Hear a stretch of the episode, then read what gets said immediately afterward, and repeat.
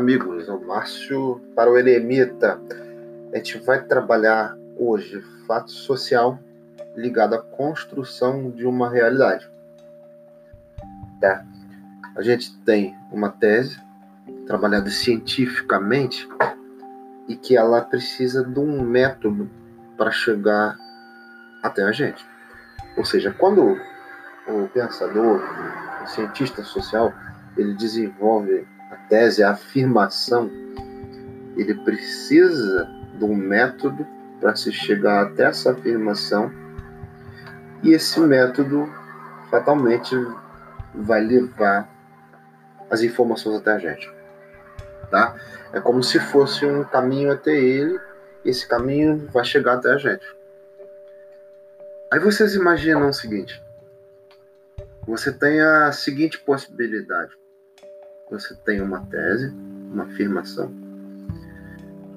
E essa afirmação, ela precisa percorrer um caminho novo, achar um novo caminho. Por quê?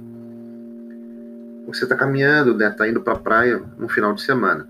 Você passa numa região que é de serra e devido à chuva no dia anterior, cai o sedimento na pista.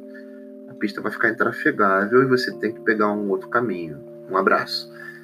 Isso significa que para a ciência, quando esse caminho ele fica obsoleto, ele não serve, é hora de tentar um caminho novo. Isso se chama método. Aquele está ultrapassado, vamos criar outro. Então, geralmente, né, quando uma tese, uma afirmação, ela já perde sua validade, já tem outras pessoas correndo atrás daquela informação ali. Então, cientificamente, a gente precisa chegar até essa realidade.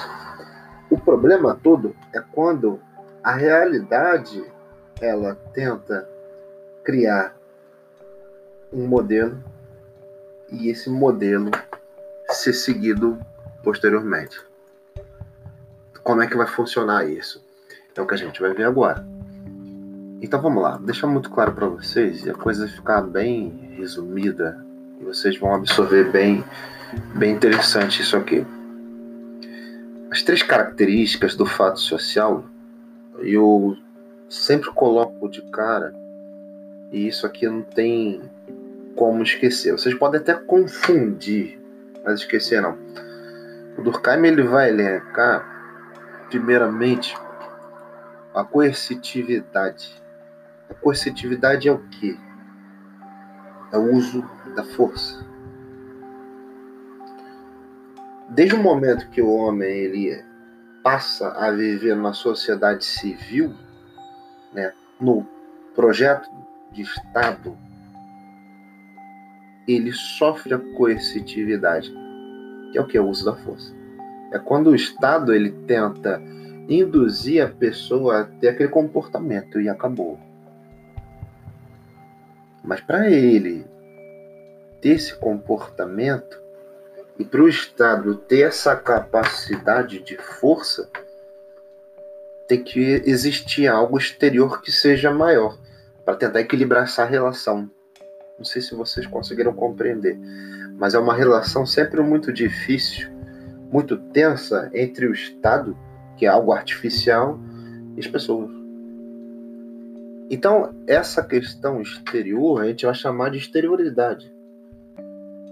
E isso aí vai ser o quê? Vai ser tudo aquilo que tenta induzir as pessoas a terem um padrão de seu comportamento. Essa que é a questão. E esse padrão vai ser o quê? Esse padrão vai ser guiado primeiro por questões culturais, questões religiosas, tá? O conjunto de leis escritas, a oralidade das leis, a própria rotina, podemos colocar assim, tá? e os hábitos. Então, todos esses itens que a gente colocou aqui, eles fazem a exterioridade são os valores que eles já existem desde sempre e eles tentam vir de fora para dentro do indivíduo. A questão toda é como é que se dá essa absorção, essa fagocitose desses valores. A terceira característica é a generalidade. São as manifestações desses fenômenos que não estão isolados. Por exemplo, é, eu coloquei até aqui na, no nosso conteúdo, na folha, uma situação hipotética. Né? Imagina vocês que no bairro, na comunidade que vocês moram, todo final de semana, de segunda, melhor, de sexta a domingo, chegando até segunda, em alguns locais, que tem aquele baile que o pessoal chama de resenha. Tá? Então, nesse baile, ali você vai ter uma realidade que é comum em tudo quanto é lugar. A maioria do público é feminino. A idade geralmente é de 18 a 23, 24 anos de idade. A maioria das pessoas só estudam, não trabalham. E os que trabalham geralmente já estão com um pé no que seria uma família, ou seja, um mora com uma pessoa ou está em vias de morar. Tá? Se você tem um público feminino maior, significa que o público masculino ele é menor, obviamente. Primeiro, que o público masculino ele vai ter que pagar 10 reais para entrar naquele evento. Já o feminino é grátis até meia-noite. A partir daí eles colocam para cinco reais, valor simbólico. E bebida liberada a noite toda. Meus amigos, você tem aí um, um, um circo sociológico montado. Porque num local que você tem três, quatro, cinco mulheres para cada um homem, significa que a possibilidade desse homem conseguir uma mulher naquela noite é muito grande a possibilidade de um homem sair frustrado daquela festa é bem pequena. E a possibilidade de uma, presta atenção, de uma ou duas mulheres conseguirem ter o pulo do gato num evento como esse também é grande. O pulo do gato que eu falo é o quê? Vamos lá. Questão financeira. Nesses eventos, o que, que é a atração? Atração ou sedução é a capacidade que um ser tem de olhar para o outro e encontrar características que lhes são agradáveis. Certo?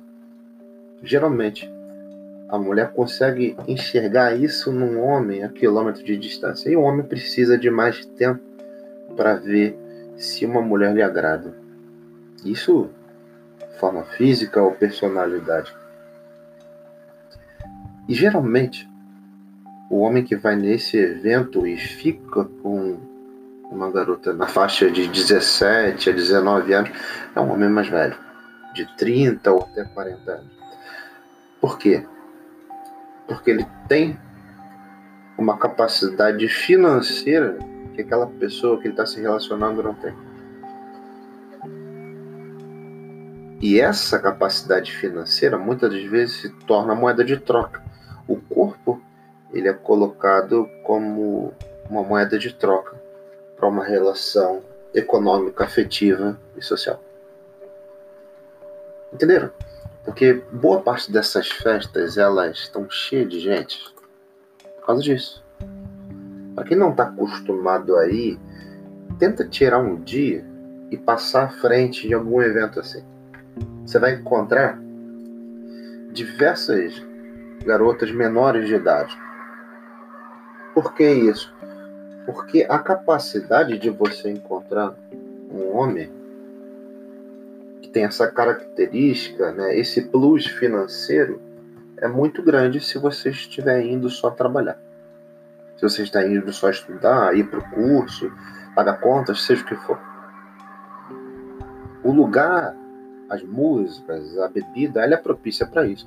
Então você vai ter é, uma relação que vai se estabelecer ali entre uma garota que tem uma ambição e um homem que tenta manter sua vaidade mais elevada. Porque quando o homem chega a uma certa idade, ele precisa ter aquele, aquele ego mantido para ele continuar. E o ego do homem se mantém na, na base das conquistas que ele tem. E essas conquistas muitas das vezes se alinham, ou seja, financeira e relacional também. Já na mulher, a questão é da imagem. Então, tenta imaginar o seguinte. Vamos lá. Hoje ainda é considerado criminoso um homem que se relaciona com uma mulher que tem menos de 18 anos. A nível legal é errado. Mas se tornou comum vocês verem um homem mais velho que teve um relacionamento com uma mulher com menos de 18 anos. Ou vocês conhecem também uma pessoa que se relacionou quando tinha menos de 18 anos, engravidou com menos de 18 anos, constituiu família ainda menor de idade. Isso se tornou o quê? Comum. Isso deixou de ser exceção para se tornar a regra na linguagem durkheimiana, mas se tornou o que seria a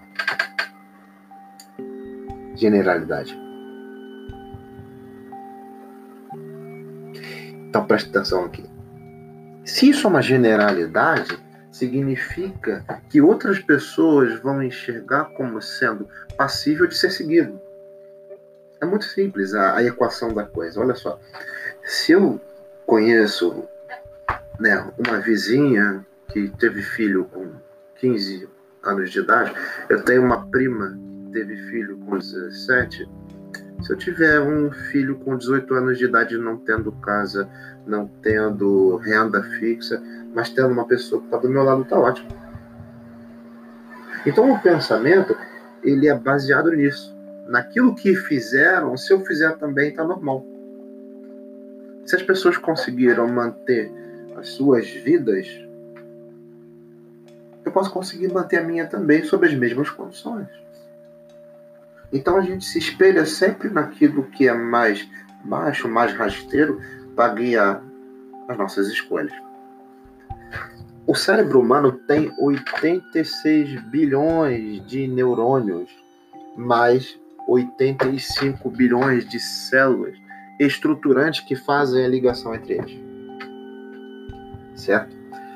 Os processos mentais, para vocês terem ideia, né, se a gente for usar mais ou menos em proporção, tá? A cada 10 bilhões de processos mentais, tá? A consciência em si humana, elas consegue captar o que seria em torno de 5% desses processos, ou chega, ou seja, não chegaria nem a 1 bilhão de 10 bilhões. Né? Seria em torno de 500 milhões de processos que a consciência sabe e pode controlar ali. Vamos lá. É como se a informação ela chegasse, tá? Pelos estímulos, entrasse no seu cérebro e ali você tem aquela possibilidade, aquela bifurcação, aquela coisa meio Matrix e de certa forma a gente é uma realidade construída por uma Matrix, tá? Blue Pill ou Red Pill? Alguns conhecem essa linguagem tá? Mas eu não vou entrar em mérito dela não. Mas quando você absorve nessa fagocitose as informações, você só vai ter dois caminhos depois. De que isso tudo passa pelo seu aparelho mental e a sua consciência. É você seguir por um caminho A ou B. E essa escolha ela é inerente nesse processo, ou seja, você vai ter ela em algum momento. O que me espanta, às vezes, são as pessoas que estão vivendo a vida e pensam que você não precisa fazer escolha nenhuma, é só acordar no dia seguinte, escovar os dentes, comer e fazer cocô, né? Então, o nível de, de, assim, de, de emburrecimento de algumas pessoas é muito grande. Tá? Não estou falando isso de forma aleatória ou simplesmente para xingar alguém, não.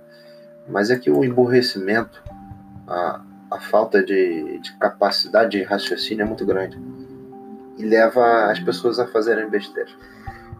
Então, no final de semana, para você ter ideia, é, se você mora numa área movimentada, que você mais vai ver é gente dentro de carro com lata de cerveja do lado, com lata de, de vodka, uísque, energético.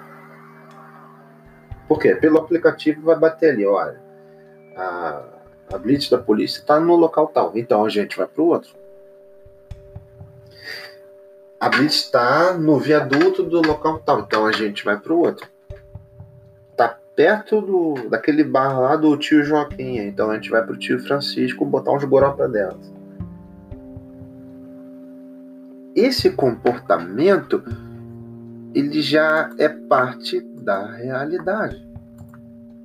Legalmente, a pessoa que é pega bebe, é, dirigindo já alcoolizada, bêbada, tudo mais, ela pode ter a sua carteira suspensa.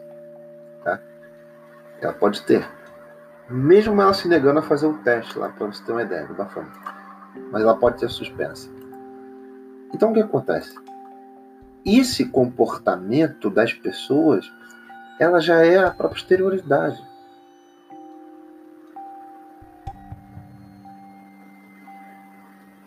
E o que isso quer dizer para gente? significa que já se tornou normal, natural e praticamente não tem como você mudar. Se não tem como mudar, vamos seguir isso. A, a capacidade nossa, quanto cidadão, de olhar para o outro é muito pequena, gente. Não sei se vocês conseguem reconhecer isso, mas é quase mínima. É dessas questões aí que você vê muitas das vezes um, cara deslocado, bêbado, alcoolizado, drogado, subindo em calçada, pegando pessoas. Tá? E o que, que, vai acontecer com ele? Ele vai ser punido legalmente. Tá? Então vamos lá. Dentro da, da primeira possibilidade que eu falei, no relacionamento entre um homem mais velho e uma mulher mais nova, tá? Você tem a quebra de paradigma, o qual aí eu citei para vocês no início, e o que a gente vai chamar de ruptura. O fato social é aquilo que de fato já foi construído e ele vai servir de modelo para suas ações. O fato que foi construído lá em 1911, por exemplo, ele vai deixar um rastro de sucessões, vai deixar um rastro de, de possibilidades. Essas possibilidades que vai ser o estudo da sociologia, que a gente vai chamar de fenômenos. Ora, para vocês entenderem esses fenômenos, você tem que entender o início e fim dessa coisa toda, desse monstro todo. Recentemente, eu lembro que Charlestonville, né, acho que é na Carolina do Norte, você teve ali uma discussão que parou a internet, parou os meios de comunicação, os jornais de grande circulação na América, nos Estados Unidos. Tá?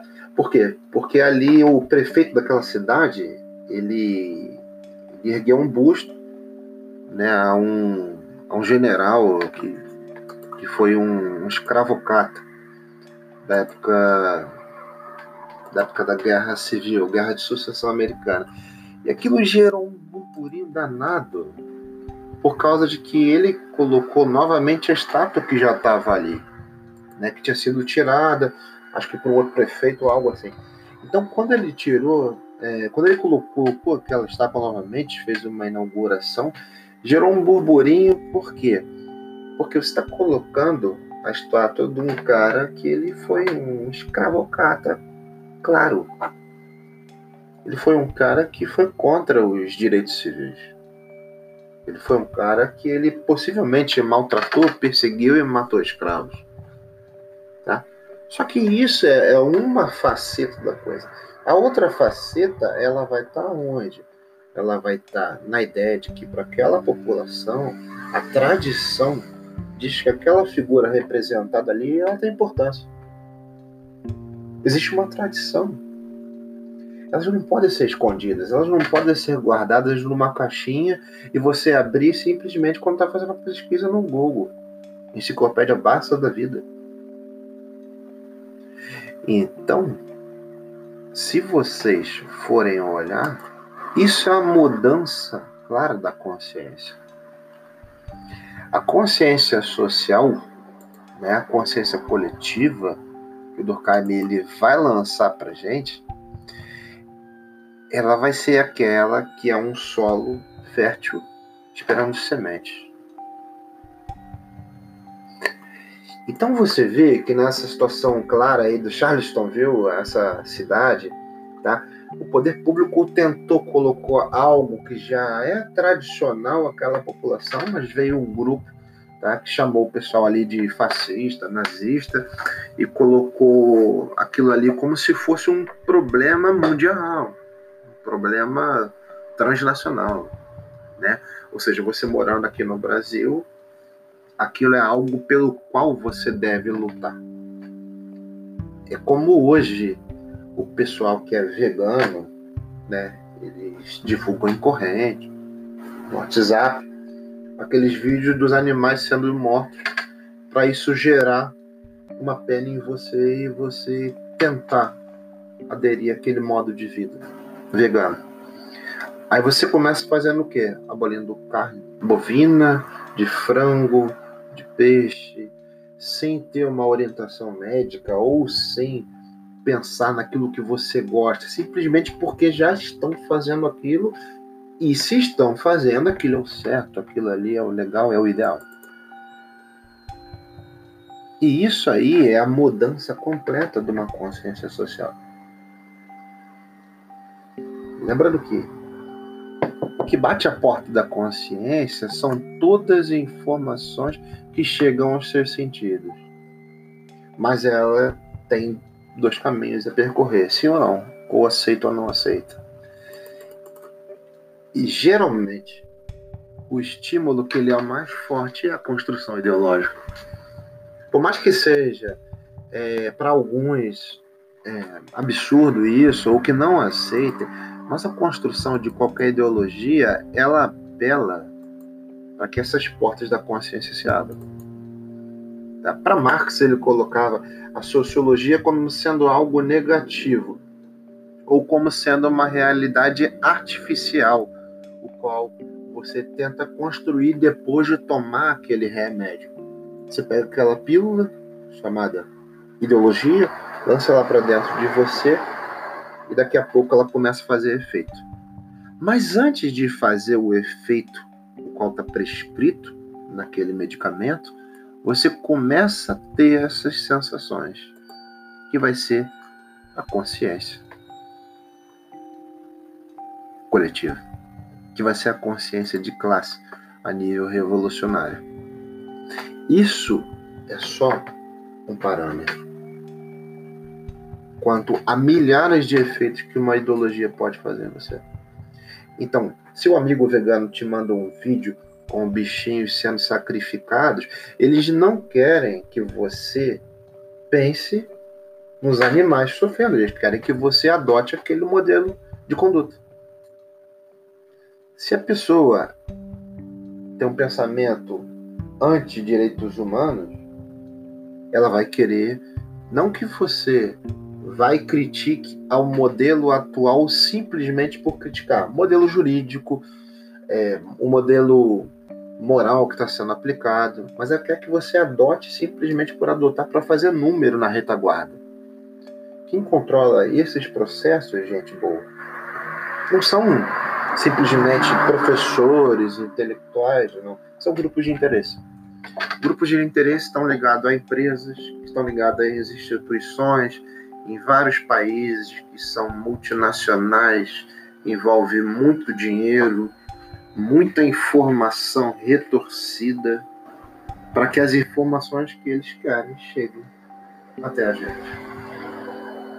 Então, por isso que a construção ideológica ela é aceitável até um certo ponto.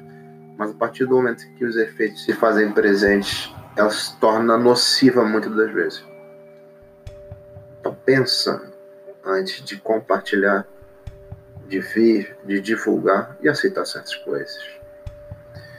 Bem, tem bastante informação, a gente se vê no próximo encontro. E essa oportunidade está dada aí Lembrando que no próximo encontro a gente vai ter as perguntas, críticas e sugestões dos nossos amigos que estão antenados com a gente. Um grande abraço, até mais.